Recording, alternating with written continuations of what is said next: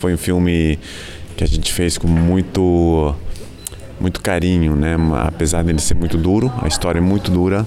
A gente quando escreveu com o diretor e a co-roteirista Camila, a gente é, tinha uma certeza absoluta de como tinha que terminar a história, mas não sabia como ia terminar a morte dele, né? Já dando um spoiler, mas enfim.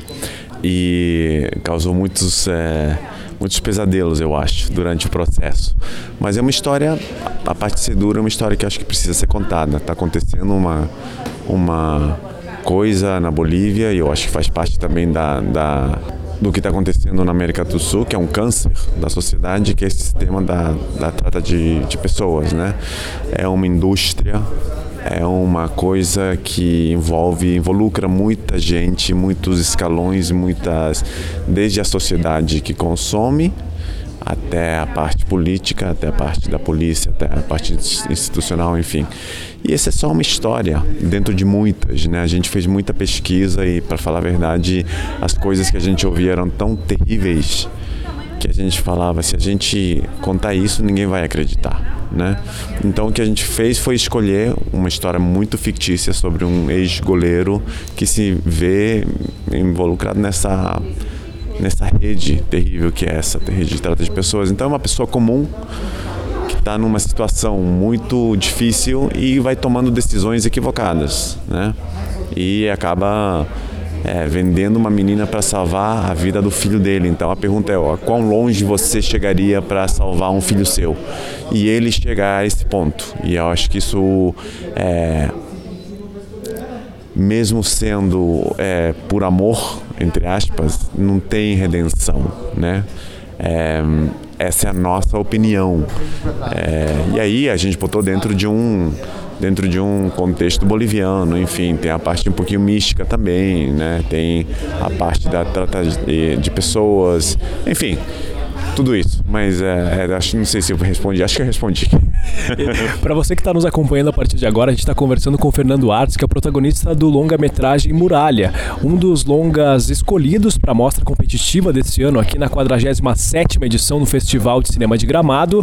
Filme ao qual eu disse ao começo da entrevista, tive a oportunidade de assistir e me chamou a atenção a qualidade do cinema boliviano, porque evidentemente a gente não tem acesso de uma forma tão fácil a esse cinema, embora a gente pesquise, vá atrás, tenha muitas informações. A gente ouve falar muito do cinema argentino, que é aqui próximo, cinema uruguaio, cinema brasileiro, evidente. Mas qual que é o cenário do cinema boliviano hoje? Que a gente sabe que é um país que economicamente tem um potencial um pouco menor, mas que também acaba sofrendo com o fazer cinema, que é um produto caro, né? É, o cinema é caro, não tem jeito. Geralmente é muito caro. Ele, ele envolve muita, muita gente. Se você for pagar todo mundo, claro que é caro, né?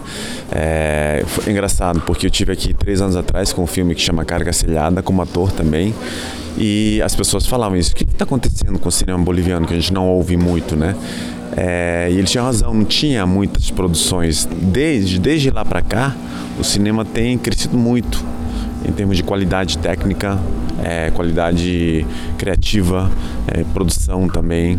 É, saiu um fundo agora, um, é, uns editais, como chamam aqui, né, uns editais para fazer cinema também esse ano. Vamos ver se, se há uma continuidade, tomara que sim, porque os editais são para produção ou para desenvolvimento de, de roteiros, enfim, mas precisa de ter uma é, a gente precisa de um acompanhamento, né? A gente não tem leis na Bolívia que incentivem o, o, o cinema, nem a cultura em geral.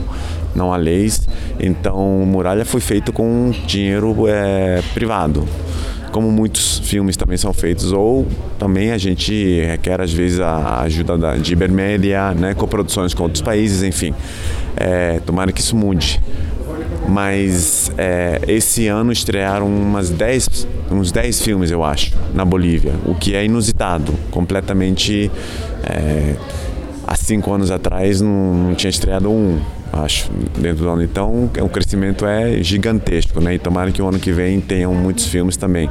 Eu acho que o cinema está crescendo muito, acho que faz parte também de um desenvolvimento da sociedade, tem um pouquinho mais de, de, de dinheiro também transitando pelo, pelo país, é, porque o dinheiro é caro. O dinheiro é caro, desculpa, o cinema é caro, você disse, o dinheiro também é caro. É, mas mais do que nada, eu acho que tem uma onda de novos profissionais que estão realmente querendo fazer cinema e contar histórias. E eles são muito bons. A gente tem cineastas muito bons. E, e, bem ou mal, fazer cinema na Bolívia é um pouco mais barato do que fazer cinema no Brasil né? ou na Argentina. Por quê? Porque custa menos, simplesmente. É o, da moeda. É, o custo, o custo de vida é menor, a questão da moeda é menor. E também porque não tem leis que, que protejam os artistas, né? Então, também tem isso, né? É, mas eu acho que aqui no Brasil você vai tentar fazer uma produção é às vezes você pode fazer dois ou três filmes na Bolívia com o preço de um filme aqui, né? Esquece quanto custa um filme nos Estados Unidos, né? É, é, então acho que isso aí faz a, a, coisa um pouquinho mais plausível ainda, né? E por isso que está rolando também tanto cinema. Né? Tá cada vez mais barato fazer cinema no geral, né? Com a era digital, etc, etc. Então, é, e é isso. Então é uma junção entre criativos e, e, e parte é, técnica muito boa com essa parte que é mais barata, né? Mais barato fazer cinema hoje em dia.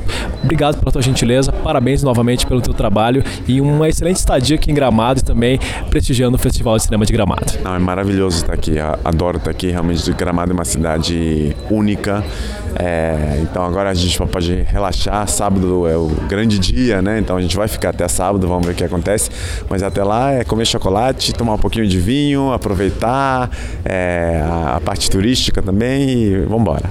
Muito obrigado, Fernando. Obrigado a você.